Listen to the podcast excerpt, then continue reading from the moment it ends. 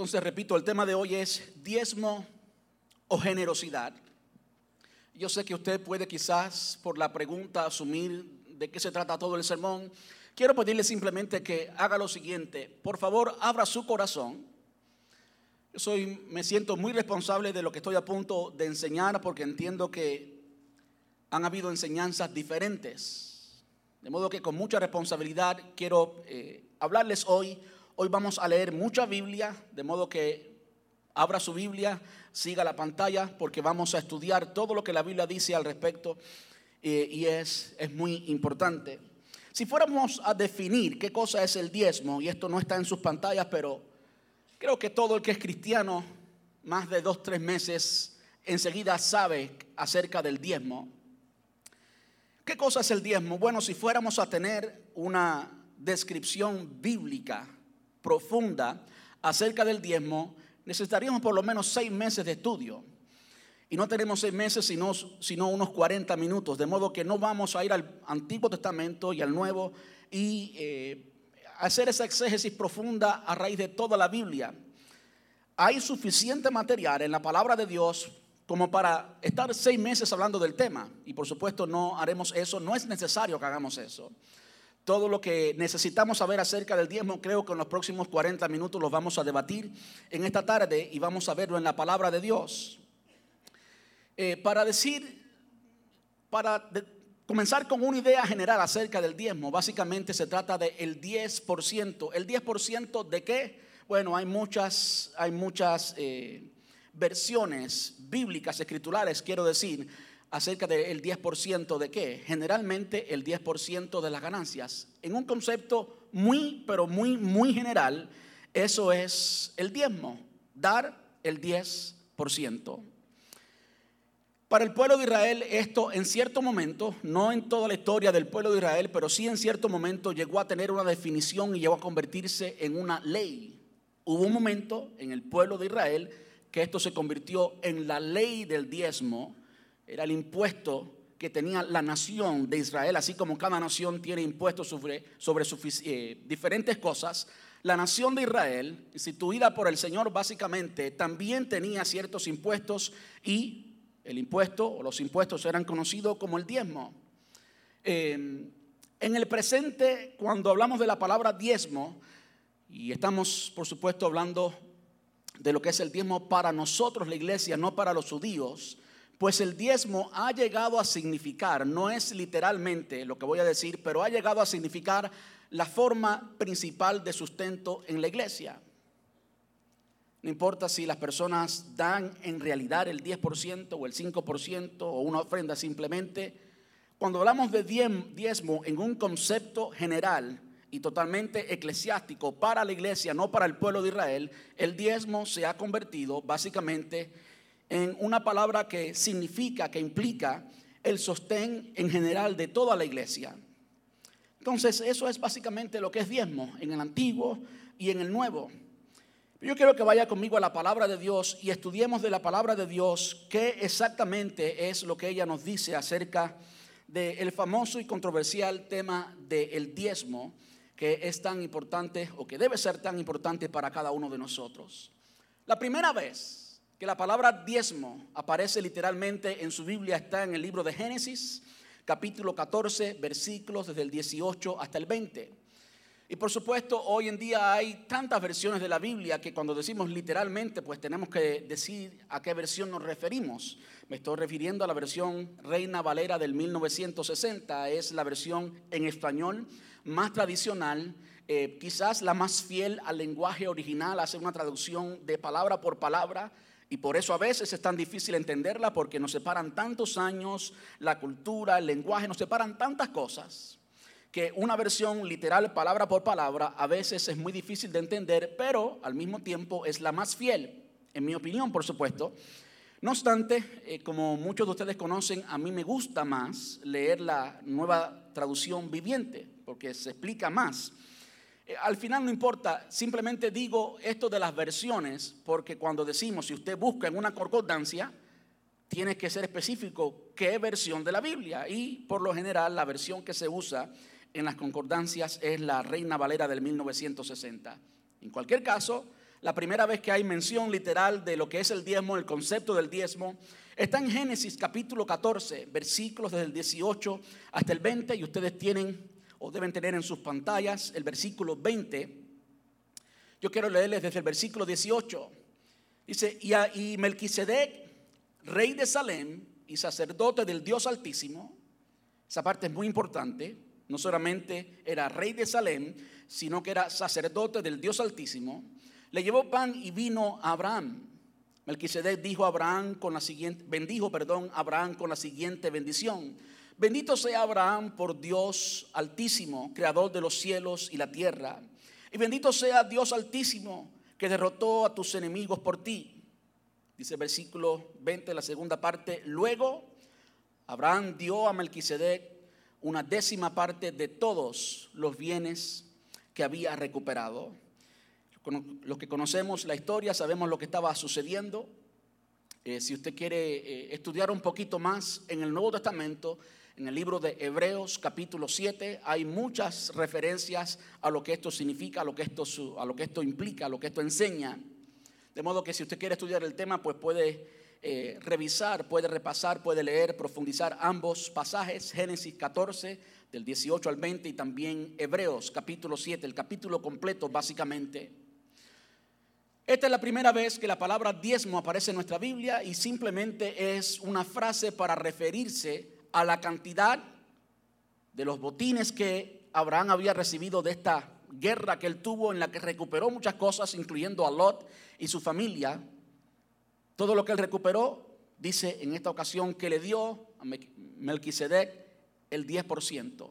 Entonces, en esta ocasión fue simplemente un acto voluntario, fue un acto eh, de agradecimiento fue un acto, pues, que simplemente él de su voluntad quiso darle el 10%.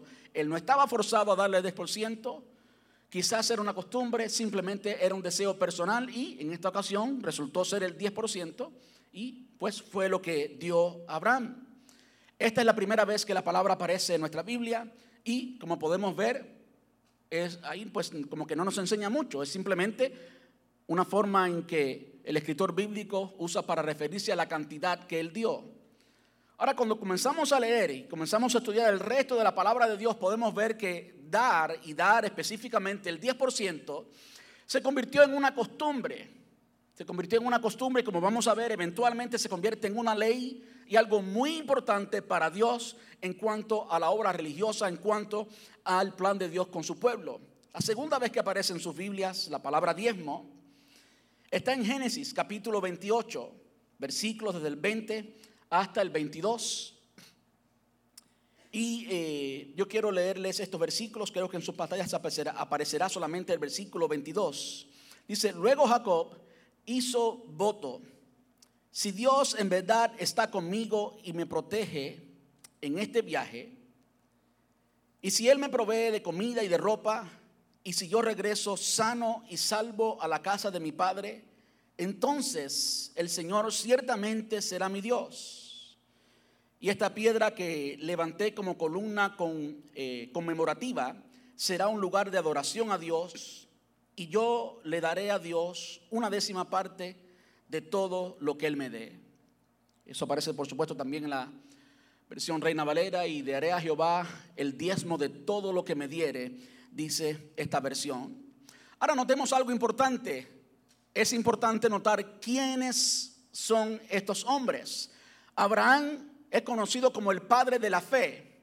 Abraham es el padre de la fe para nosotros. Si usted quiere testimonio de eso, puede ir al libro de Hebreos capítulo 11 y va a encontrar en numerosas ocasiones cómo Abraham llegó a convertirse en el padre de la fe el Nuevo Testamento, las cartas paulinas están llenas de ejemplos de cómo Abraham es el padre de la fe. El hecho de que Abraham haya sido quien haya dado los diezmos es significativo.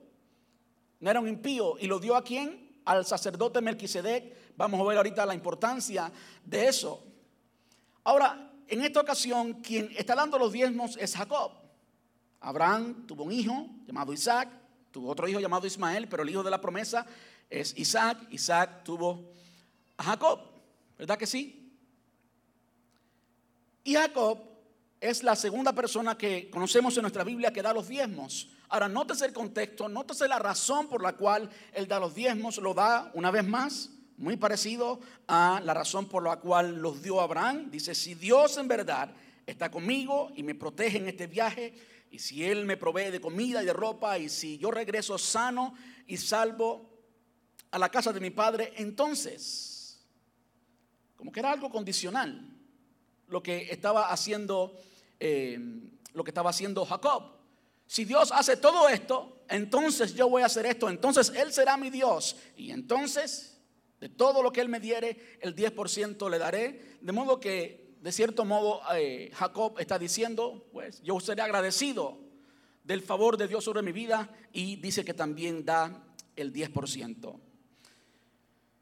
Por supuesto, entre Abraham y Jacob pasaron varios años y usted sabe que Jacob tuvo un encuentro con el Señor. El Señor le puso por nombre Israel, tuvo 12 hijos y esa fue la raíz, ese fue el inicio de la nación de Israel.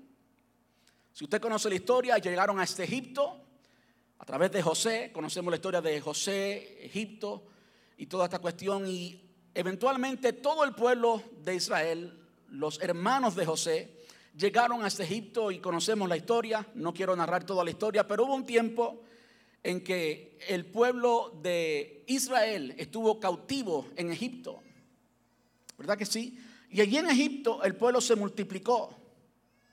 Y como el pueblo se multiplicó, llegó el tiempo en que Dios cumplió la promesa que le había hecho a Abraham, que en él, bendita, que en él serían benditas todas las familias de la tierra. Esa promesa del plan de Dios eterno con Abraham comenzó a cumplirse. Pasaron muchos tiempos, pero Dios siempre cumple lo que promete. Dios siempre cumple lo que promete. Y Dios llama a un hombre llamado Moisés y Moisés es el instrumento de Dios para liberar al pueblo de Israel del cautiverio egipcio. Ustedes conocen la historia de las plagas, creo que hasta se enseña en la escuela secular. Todo el mundo conoce acerca de eso.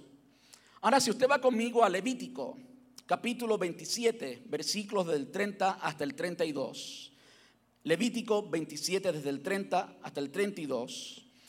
Para mí es eh, es informativo, me, abre el entendimiento cuando entiendo que este pasaje se da cuando el pueblo de Israel está todavía en el desierto y está en la etapa del tabernáculo. El pueblo de Israel, después que sale del cautiverio egipcio, está, está por 40 años en el desierto. Y gran parte de la historia que vemos en los libros históricos del Antiguo Testamento nos narran la historia del pueblo de Israel en el desierto. Y en ese tiempo, pues el Señor le dio varias ordenanzas al pueblo. El pueblo comenzó a funcionar como una nación, a funcionar como el pueblo de Dios y el Señor comienza a darle principios y cosas que hacer, principios eh, de carácter social, principios de carácter eh, en cuanto a la salud y diferentes cosas que gobernaran a lo que se estaba formando en este pueblo, la nación de Israel. Todavía no estaba el templo, Todavía el Señor no había separado a los levitas como sus sacerdotes. Todavía no había una serie de, estructuras que demandaran el manejo de las finanzas. Pero aún así, el Señor le dice esto al pueblo de Israel, Levítico capítulo 27, versículos desde el 30 hasta el 32. Dice, la décima parte de los productos de la tierra, ya sea grano de los campos o fruto de los árboles, le pertenece al Señor y debe ser apartada en santa, es santa para el Señor. Si desea volver a comprar esa décima parte, y hay mucho que, si usted lee el capítulo completo va a entender la dinámica, porque esto de volver a comprar, no quiero entrar muy profundo en eso ahora, simplemente entienda lo que dice claramente el versículo 30, que la décima parte de los frutos, del grano del campo y de los frutos, le pertenece al Señor, es santa, es separada para Él, lo que significa santa. Dice el versículo 32, cuenta uno de cada diez animales de tu manada, rebaños, sepáralos, es santo para el Señor. Te puedes ver allí claramente cómo eh, la idea del 10% ya deja de ser simplemente un número, un por ciento, una cantidad que alguien escogió por gratitud, deja de ser algo que fue simplemente una elección humana, una cantidad que alguien tuvo que determinar para darle a un sacerdote de Dios, para darle al Señor de cierto modo. sino que ahora vemos a Dios diciendo, no, no, esto es mío, esto es para el Señor, esto es santo. Y comenzamos a aprender de lo que ya Dios está estableciendo y no un hombre como algo que cualquiera le quiera dar a Dios. Cualquiera puede darle a Dios lo que quiera darle y eso automáticamente no se convierte en una regla, en algo que usted tiene que hacer. Si cualquiera de ustedes quiere darle al Señor lo que quiera darle, pues yo no tengo que hacerlo porque somos diferentes, ¿verdad que sí? Pero cuando vemos que Dios está diciendo, Dios, no un hombre, esto es mío, esto es santo, pues entonces comienza a tomar un significado diferente. Deja de ser una costumbre, si era en realidad una costumbre, para convertirse en algo santo, en algo que Dios impone. Amén.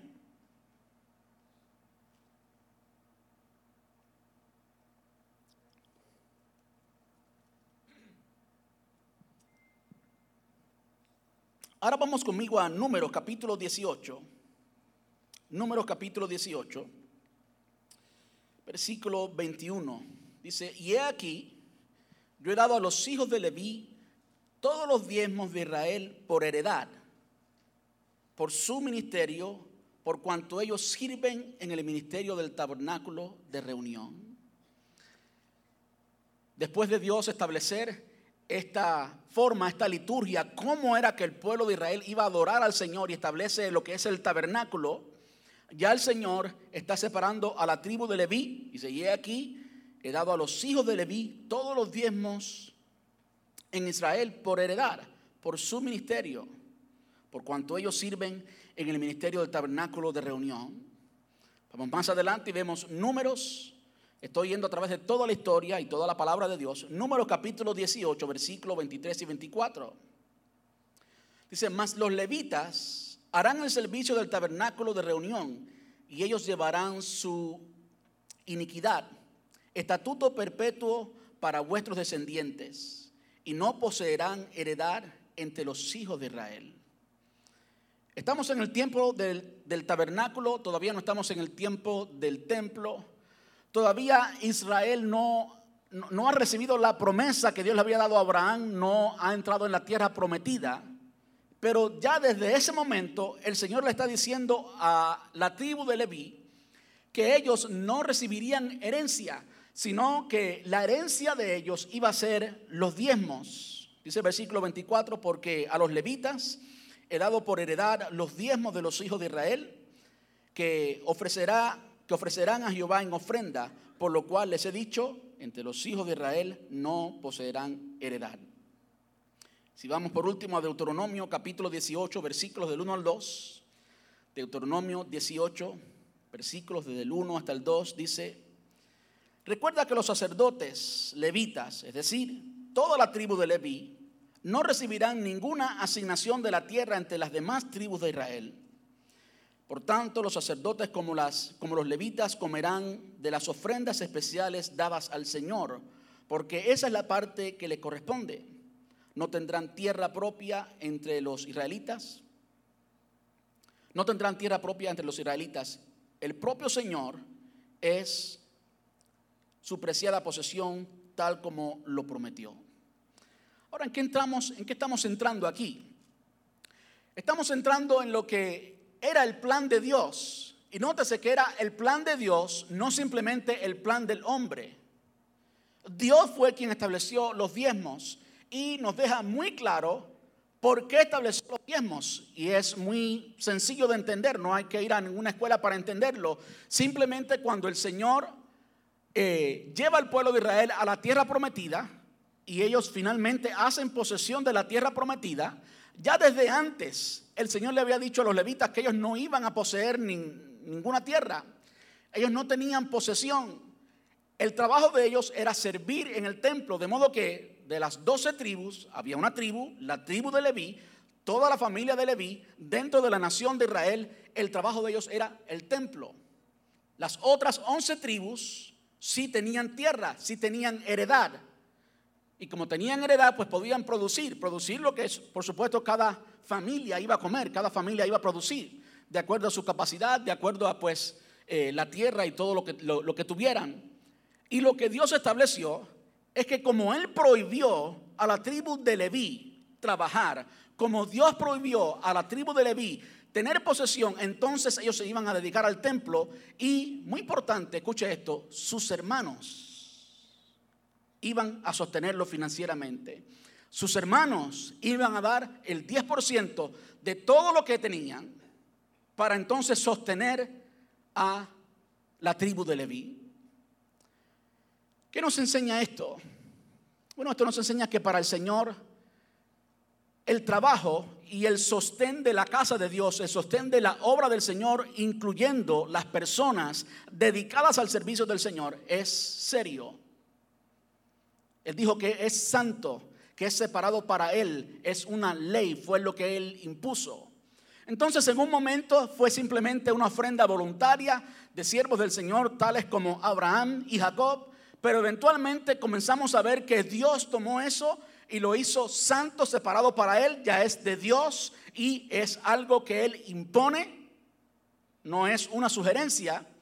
Y ahora pues nos da el contexto que nos da la razón por la cual existía el diezmo como una ley. Y la razón era simplemente que Dios había demandado de los hijos de Leví que se dedicaran, dedicación al ministerio, al templo, al trabajo eh, del sacerdocio en el templo. Y por lo tanto, sus hermanos iban a dar el 10% y esto iba a ser el sostén de su familia. Los judíos, incluso hasta hoy, los judíos ortodoxos son fieles todavía al diezmo. Pero hubo un tiempo en que, que no era tanto así. Hubo un tiempo en que la nación de Israel generalmente como que habían olvidado aquello. Y es entonces que el Señor habla a través del profeta Malaquías y en Malaquías capítulo 3, versículos del 8 al 11, el Señor nos deja saber qué tan serio es esta cuestión del diezmo para Él. Vamos a Malaquías capítulo 3, versículo 8. Dice, yo estoy leyendo por supuesto la nueva traducción viviente, ¿debería el pueblo estafar a Dios? Sin embargo, ustedes me han estafado. Por supuesto la respuesta es no. Sin embargo, ustedes me han estafado. Pero ustedes preguntan, ¿qué quiere decir? ¿Cuándo te hemos estafado? Me han robado los diezmos y ofrendas que me corresponden. Y mire que el Señor, aunque era para el consumo de los sacerdotes, el Señor lo toma como personal, dice que me corresponde. Me han robado los diezmos y ofrendas que me corresponden. Ustedes están bajo maldición porque toda la nación me ha estado estafando traigan todos los diezmos al depósito del, templo para que haya suficiente comida en mi casa. Yo decía, ¿y quién se come la comida en la casa? Los levitas tenían que comer. El Señor no bajaba en una nube para comerse la comida, no, eran los levitas que se comían la comida. Para que haya suficiente comida en mi casa, si lo hacen, dice el Señor de los ejércitos celestiales, les abriré las ventanas de los cielos, derramaré una bendición tan grande que no tendrán suficiente espacio para guardarla. Inténtenlo, pónganme a prueba. Sus cosechas serán abundantes porque las protegeré de insectos y enfermedades. Las uvas no caerán de las vides antes de madurar, dice el Señor de los ejércitos celestiales.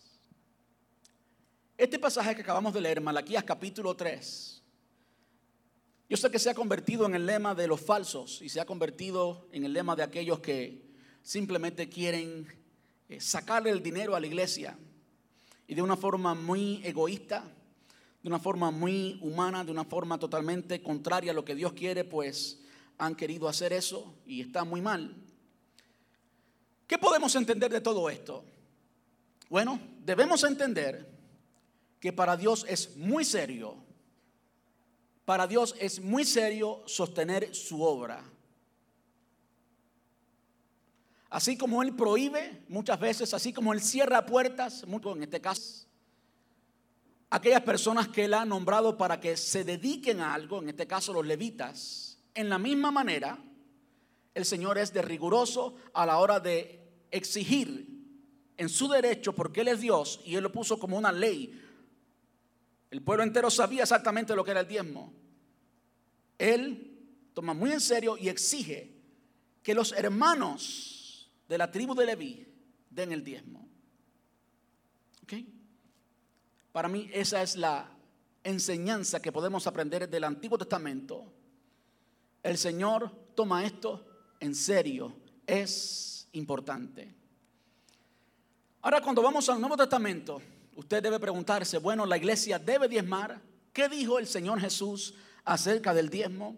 ¿Qué enseñan las cartas paulinas acerca del diezmo? ¿Qué, ¿Cuál es la regla para nosotros? ¿Debe la iglesia diezmar sí o no? Bueno, vamos a la palabra de Dios y notemos qué es lo que la palabra enseña. En Lucas capítulo 18 hay un pasaje que nos habla del tema, Lucas 18 del 11 al 13.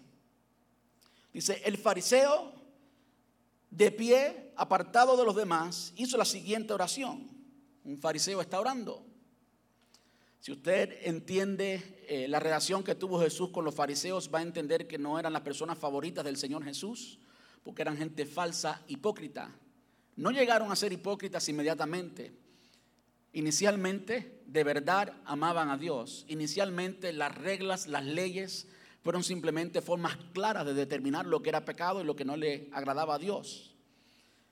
Pero eventualmente crecieron, se convirtieron en simplemente hipócritas. Y aquí está este fariseo y es una muestra de eso.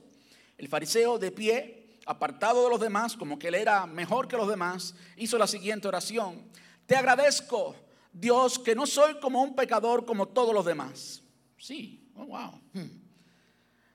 Pues no engaño, no peco y no cometo adulterio. Que no engañe, bueno, quizás era verdad. Que no peque, lo dudo. Y que no comía adulterio, bueno, quizás era verdad. Pero eso de que no pecaba, todo hombre es pecador, todo hombre peca de una forma u otra. Para nada soy como ese cobrador de impuestos. Ayuno dos veces a la semana y le doy el diezmo de mis ingresos versículo 13. En cambio, el cobrador de impuestos se quedó a la distancia y ni siquiera se atrevía a levantar la mirada al cielo mientras oraba, sino que golpeó su pecho en señales de dolor mientras decía, oh Dios, ten compasión de mí porque soy un hombre pecador. Hay solamente unas tres referencias directas, tres veces que el Señor Jesús habla acerca del diezmo hay, en realidad más de tres, pero las otras son paralelas, es decir, los cuatro evangelios pueden referirse a una misma historia y por eso hay más de tres, pero en realidad hay tres ocasiones nada más en las que Jesús habla acerca del diezmo y esta es una de ellas. En otras palabras, aquí el Señor está hablando y está criticando, por supuesto, la vida, el estilo de vida que tenía este fariseo, pero sin embargo él diezmaba, aunque era un perfecto hipócrita, él diezmaba y se creía mejor que los demás. De modo que en esta ocasión está el Señor enseñándonos a diezmar? No, el Señor no nos está enseñando a diezmar, más bien está criticando a este fariseo porque a pesar que diezmaba, pues estaba tan equivocado y tan lejos de Dios y el pasaje lo puede ver uno claramente, ¿verdad? En Mateo capítulo 23, versículo 23, hay otro, Mateo 23, 23, la misma historia está en Lucas 11:42. Dice, hay de vosotros, escribas y fariseos hipócritas, porque desmáis la menta y el eneldo y hasta el comino. ¿Usted sabe lo que es diezmar el comino? Y hasta el comino. Y dejáis lo más importante de la ley, la justicia, la misericordia y la fe. Esto era necesario sin dejar de hacer aquello. Esto era necesario sin dejar de hacer aquello. Ahora, esta parte de el final de ese versículo, sin dejar de hacer aquello, ¿qué significa? ¿Significaría que el Señor le está diciendo a la iglesia que tiene que diezmar? Bueno, hagamos las preguntas claves y vamos a determinar inductivamente si eso es lo que está enseñando el pasaje. ¿Con quién estaba hablando el Señor? con escribas y fariseos. ¿Qué está diciendo el Señor acerca de, del diezmo en cuanto a eso? Que diezmaban hasta el comino. ¿Está el Señor enseñando a que diezmemos? Sí, pero a ellos. ¿Con quién está hablando el Señor? Con los escribas y fariseos. ¿Quiénes son los escribas y fariseos? Por supuesto, judíos. Ellos tenían que continuar ellos tenían que continuar haciendo eso, continuando diezmando, sin dejar de hacer lo otro que era más importante, lo dice literalmente, versículo 23, y dejáis lo más importante de la ley, la justicia, la misericordia y la fe. Es muy fácil dar sin amar, pero es imposible amar sin dar. Y ese era el ejemplo los escribas y fariseos. De modo que el Señor en este pasaje tampoco nos está enseñando a diezmar. ¿Por qué? Porque tenemos que cada vez que usted eh, estudia la palabra de Dios, usted tiene que hacer las preguntas clave. ¿Con quién está hablando el Señor? ¿Por qué está hablando? ¿Qué es lo que está diciendo? ¿Cuál es el contexto? Y sabe, hay muchos pasajes del Antiguo Testamento, como Malaquías capítulo 3, por ejemplo, es el más citado, que se usa frecuentemente para imponer algo en la iglesia que el Señor mismo no ha impuesto. Y de una forma muy selectiva seleccionamos mandamientos, cosas que se dijeron para el pueblo de Israel, para imponerlas a la iglesia. Bueno, si primero no tenemos el derecho de hacer tal cosa, si vamos a tomar la ley, la tomamos completa. Si vamos a tomar un elemento de la ley, lo tomemos completo. Entonces, cuando usted va a los restaurantes y, y va a comer lechón asado, todos los caribeños somos unos pecadores tremendos. ¿Me está entendiendo? Vamos a ver qué más dijo Jesús. Mateo capítulo 22, versículo 15 al 22. Este es uno de los pasajes que no dice, no habla literalmente del diezmo, pero muchas personas interpretan que está hablando del diezmo. Vamos a ver lo que dice. Mateo 22, desde el 15 hasta el 22. Lo mismo está en Marcos capítulo 12, del 3 al 17, Marcos 12, del 3 al 17, y Lucas 20, del 20 al 22. Esta historia está en los cuatro evangelios, no, en los tres evangelios, no está en Juan.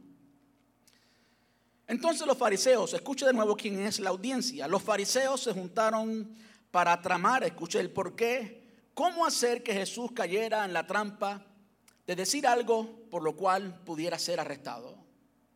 ¿Quiénes estaban hablando? ¿Cuál era el contexto? ¿Y por qué? Está allí. Enviaron a algunos de sus discípulos junto con los, eh, con los partidarios de Herodes a buscarlo. Y vemos dos grupos, partidarios de Herodes a buscarlos. Por supuesto, los partidarios de Herodes iban a apoyar la taxación que el imperio romano en este tiempo le tenía a los judíos. Y los discípulos de los fariseos estaban luchando por no pagar eso y dar el impuesto, el diezmo, solamente al templo judío. Entonces, pues se unieron los fariseos, que casi nunca corría, con los de Herodes y fueron a buscar a Jesús. Maestro, dijeron, Sabemos lo honesto que eres, enseñas con verdad el camino de Dios, eres imparcial y no tienes favoritismo. Ahora bien, dinos qué piensas de lo siguiente. ¿Es correcto que, eh, que paguemos impuestos al César o no? Pero Jesús conocía sus malas intenciones, dice, el versículo 18, y le dijo, hipócritas, ¿por qué intentan ataparme? Veamos, muéstrame la moneda que se usa para pagar el impuesto cuando le entregaron una moneda romana, un denario, les preguntó, ¿a quién pertenece la imagen en el título grabado en la moneda? Al César contestaron, bien, dijo él, entonces den al César lo que pertenece al César y den a Dios lo que pertenece a Dios. Muchas personas interpretan que allí el Señor se está refiriendo al diezmo. Mi pregunta es, ¿y por qué? El Señor nunca va a decir algo que no sea necesario decir, nunca va a decir algo inútil. Y es historia, eh, nos encontramos literalmente que los judíos, quienes estaban allí, los fariseos, los fariseos, vemos literalmente en la escritura que diezmaban hasta el comino. ¿Necesitaba Dios decirle a los fariseos que, que diezmaran? No, ellos eran fieles diezmadores. Lo que no hacían, según la palabra de Dios, es lo que leímos en el pasaje anterior, lo más importante de la ley, la fe, la compasión, la justicia, ¿verdad que sí? Eso es lo que ellos no hacían. Pero diezmaban los fariseos, sí diezmaban. Entonces cuando Jesús dice, den al César lo que es del César y a Dios lo que es de Dios, no es lógico decir que se está refiriendo a los diezmos. El hecho de que tenía una moneda en su mano no significa que estaba hablando enseñando que tenían que darle de esa moneda una parte. Y si, escúchame ahora, vamos a, a tener el beneficio de la duda y de hablar del otro lado. Si estaba hablando de esa moneda, ¿con quién estaba hablando el Señor? Con los fariseos. Y sí, con los, con los, los de Herodes. ¿Es usted un fariseo? ¿Es usted un judío? No. ¿Y por qué usted quiere interpretar eso como que es para ti? No es para ti. El Señor Jesús, a que demos el diezmo, no lo enseñó. Y yo reto a todos ustedes y a cualquiera que me esté escuchando que me enseñe un lugar donde Jesús lo enseñó. No lo enseñó. De modo que usted no hay forma de que usted pueda mostrarme lo contrario. Simplemente no está allí. El Señor no enseñó eso.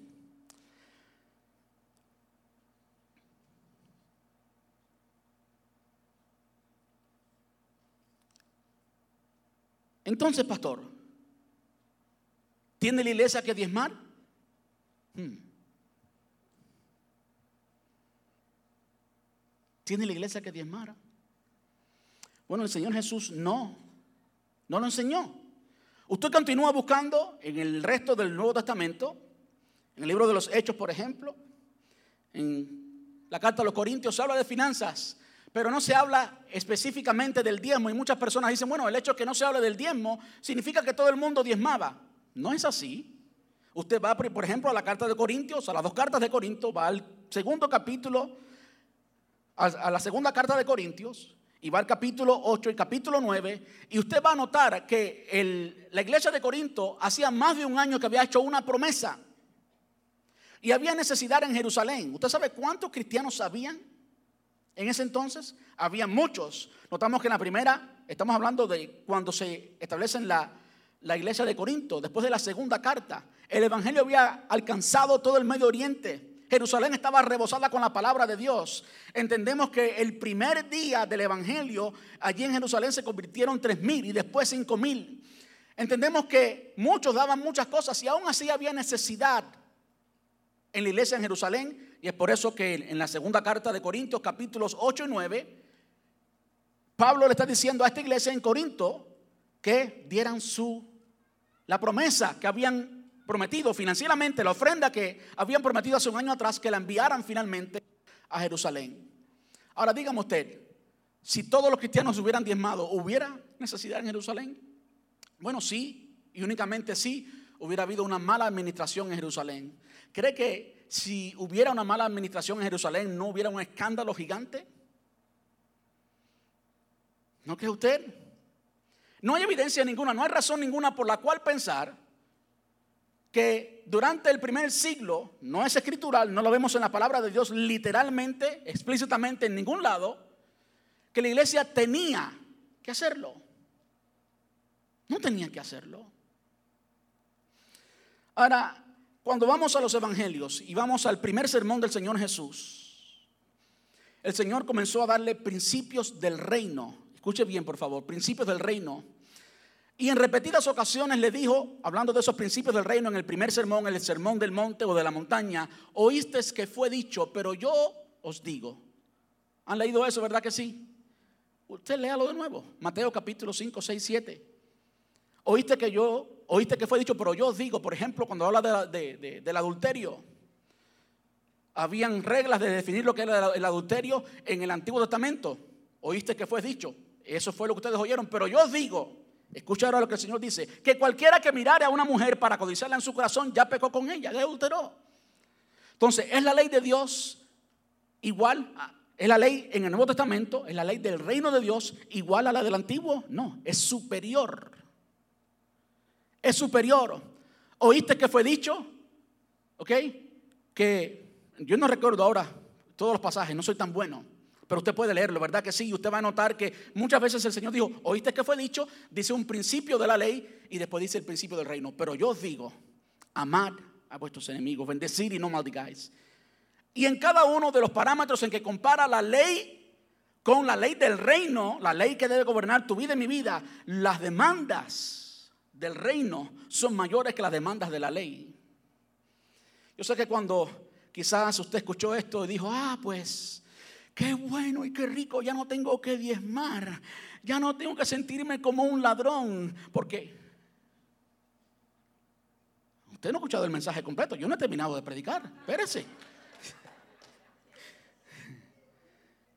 Yo sé que lo que estoy enseñando hoy es contrario a lo que usted ha escuchado quizás por toda su vida. Para mí lo fue así hasta el día que me invitaron a hablar del tema. Yo fui responsable en esa ocasión de enseñar. Y me metí a buscar y ese día no dormí. No dormí por 48 horas. Vamos a Hechos capítulo 2, versículos del 44 al 47. Ya estoy pasado del tiempo.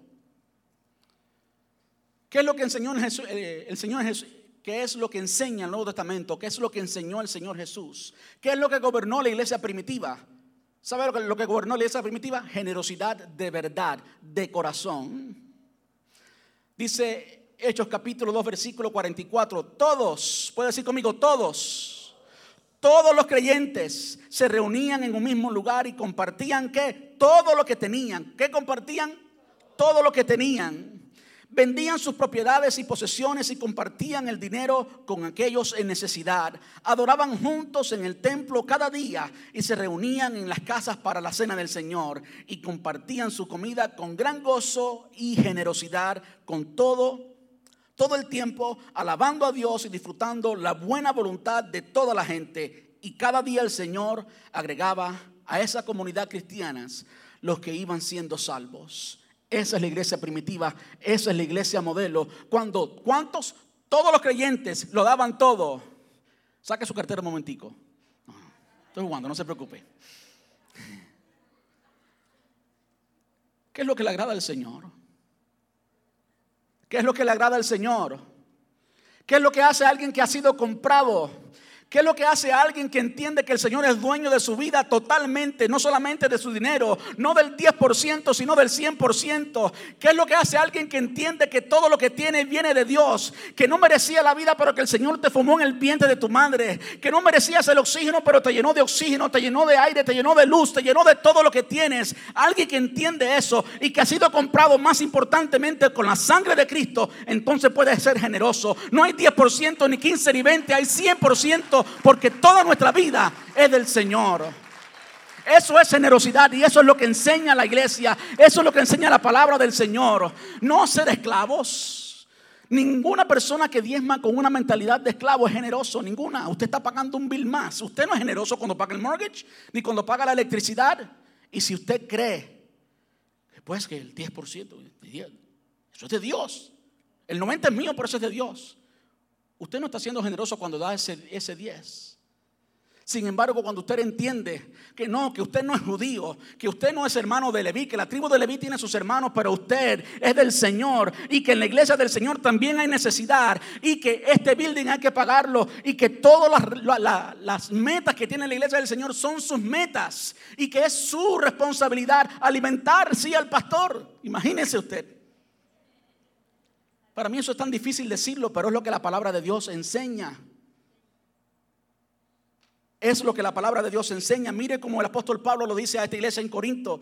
Primera a los Corintios capítulo 9, versículos desde el 7 hasta el 12. ¿Qué soldado tiene que pagar sus propios gastos?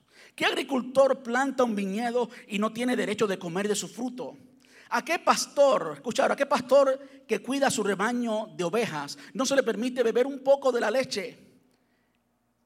¿Expresó meramente una opinión humana o dice la ley lo mismo? Porque la ley de Moisés dice, no le pongas bozar al buey para impedirle que coma mientras trilla el grano. ¿Acaso pensaba Dios únicamente en los bueyes cuando dijo eso? ¿No nos habla a nosotros en realidad? Claro que sí. Se escribió para nosotros a fin de que tanto el que ara como el que trilla el grano pueda esperar una porción de la cosecha. Ya que hemos plantado la semilla espiritual entre ustedes, ¿no tenemos el derecho de cosechar el alimento y la bebida material? Si ustedes sostienen a otros, a, otros que les predican, ¿no deberíamos tener nosotros aún mayor derecho que aquellos a que nos sostengan?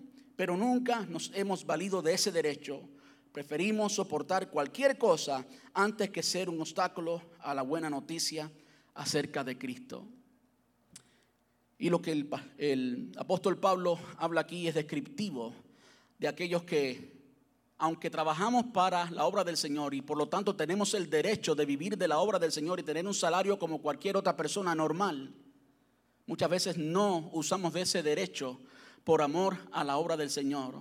Muchas veces no nos consideramos otra cosa, sino que por amor a la obra del Señor, por no ser obstáculo en las palabras de Él, cedemos ese derecho para que entonces la obra del Señor crezca. Como usted sabe, parte de mis pasajes favoritos y les recomiendo una y otra vez que lea 2 Corintios capítulos 8 y 9. Yo quiero que vayamos allí para terminar. 2 Corintios capítulo 9 versículos del 7 al 10. Escucha que, qué es lo que yo creo que es el fundamento de la economía de la iglesia. Dice, cada uno está en el sobre de ofrendas de nuestra iglesia. ¿Cuántos? Cada uno. Yo sé que aquí no todos tenemos lo mismo por diferentes razones. Por diferentes razones. No todo el mundo gana lo mismo por diferentes razones. Pero la palabra de Dios dice que cada uno, tú puedes ser generoso aunque tengas poco. Tú puedes ser generoso aunque tengas poco. Y si no tienes plata, puedes ser generoso en muchas otras cosas. La generosidad no se reduce a la plata o al dinero. La generosidad es un acto de la voluntad del hombre y pues puede ser expresada en diferentes formas. Tú puedes comenzar a ser generoso y sí, hablando de plata, puedes dar, aunque sea un poco. Todos tienen un poco para dar. Cada uno debe decidir en su corazón cuánto dar y no den de mala gana ni bajo presión porque Dios ama a la persona que da con alegría. Y hemos hablado mucho de eso. Persona que gana poco, pues puede dar poco, pero puede dar con alegría. Yo he oído diferentes comentarios, bueno, que los que no tienen mucho, pues eh, no tienen para dar y por lo tanto no dan. No, comience a practicar la generosidad en medio de su escasez. Así aprendí yo cuando no tenía que comer Así aprendí yo cuando era un niño y había mucha escasez. Así aprendí yo cuando venía mi familia que está aquí, que me está escuchando, todos son testigos de esto, venían a la capital, yo estudié en la capital los, últimos tres años de mi vida, mi familia vivía en el campo, me traían alimento y la mitad muchas veces de esos alimentos iban, iban para la casa del pastor porque yo conocía la necesidad que había allí y allí lo compartíamos como hermanos. Eso es iglesia, eso es lo que debe ser la obra del Señor en medio de tu necesidad, tú puedes dar para aprender lo que es la generosidad que caracteriza a Dios, que caracterizó a cada hombre de Dios y que debe caracterizar la iglesia. Y cuando tú comienzas a ser generoso, de repente ahora tienes una razón más. Dios tiene una razón para bendecirte porque sabe que no vas a ser estanque. Sabe que lo que tú tienes lo vas a dar, que no vas a simplemente usarlo para ti. Y quiero decir esto, muchas veces las personas no tienen más por la mala administración. Muchas veces las personas no tienen más por la mala administración. Y si usted quiere aprender de eso, vaya a la serie Manejando su dinero, predicada dos años atrás, y allí hay un mensaje completo acerca de cómo honrar al Señor a la hora de administrar el dinero. No es el tema de hoy, pero no podemos decir que no tenemos, especialmente cuando vivimos en Estados Unidos. Y sí tenemos, somos ricos comparados con el mundo entero, somos millonarios comparados con el mundo entero. ¿Cómo podemos decir que no tenemos? De la misma forma que le digo que usted puede dar libremente y no tiene que dar el 10% obligado, le, puedo decir que aquel que no le ha entregado todo lo que tiene el Señor no puede ser su discípulo. Es lo que dijo el Señor al principio. Versículo 18, y Dios proveerá, escuche bien, cada uno debe decidir en su corazón cuánto dar y no den de mala gana ni bajo presión, porque Dios ama a la persona que da con alegría. Escucha ahora, y Dios proveerá con generosidad toda necesidad, todo lo que necesiten. Y Dios proveerá con generosidad todo. Usted puede decirlo conmigo, todo lo que necesiten. Esa es la promesa de Dios, que Él proveerá todo lo que necesitemos y Dios proveerá con generosidad todo lo que necesiten. Entonces, escuche bien, siempre, entonces, siempre, puede decirlo conmigo, siempre. Entonces siempre tendrán todo lo necesario y habrá bastante de sobra compartir con otros. Ese es el producto de la generosidad. Ese no es el producto de ser esclavos y dar el diezmo. Ese es el producto de un corazón generoso. Entonces siempre tendrán todo lo necesario y habrá bastante de sobra para compartir con, con otros. Usted sabe que cuando usted es generoso y usted abre su corazón a esto, usted está abriendo las puertas del cielo, usted está abriendo las compuertas, usted de pronto está habilitando al Señor que Dios te bendiga, que bendiga tu negocio, que bendiga tu empleo, pero el fin es que tú seas generoso. El fin es que dejemos la tacañería, el fin es que dejemos la mentalidad de ser un miserable, de que es un poquito, de que al Señor lo que le sobra, de que no tenemos. Esa no es la mentalidad de Dios. Compartan, comparten con libertad y dan con generosidad a los pobres. Sus buenas acciones serán recordadas para siempre. Versículo 10 y con esto terminamos. Pues es Dios quien provee la semilla al agricultor y luego el pan para comer. De la misma manera, Él proveerá y aumentará los recursos de ustedes y luego producirá una gran cosecha de generosidad en ustedes. Vamos a estar puestos en pie. Yo sé que en muchas ocasiones usted no ha escuchado un tema así porque es muy conveniente a un pastor decirles todos den el 10% y poner el Antiguo Testamento y... Pero eso sería yo, el hombre, tratando de imponer y tratando de yo, usando la palabra de Dios, obligar a mis hermanos a que den lo que no quieren dar. Y ese sistema no funciona, ¿sabe? Ese sistema no funciona. Simplemente no funciona. Y usted puede ir a cualquier iglesia y cualquier persona que se sienta obligado a dar y créame que cuando no dan, que muchas veces, que muchas veces, que muchas veces se falla en que dieron el diezmo, pues entonces ay, si el Señor viene hoy me quedo. Pastor, perdóneme. Yo no sé por qué me dice, pastor, perdóneme. Yo no entiendo, pero es por eso porque no han dado el diezmo. ¿Saben qué? Sea libre.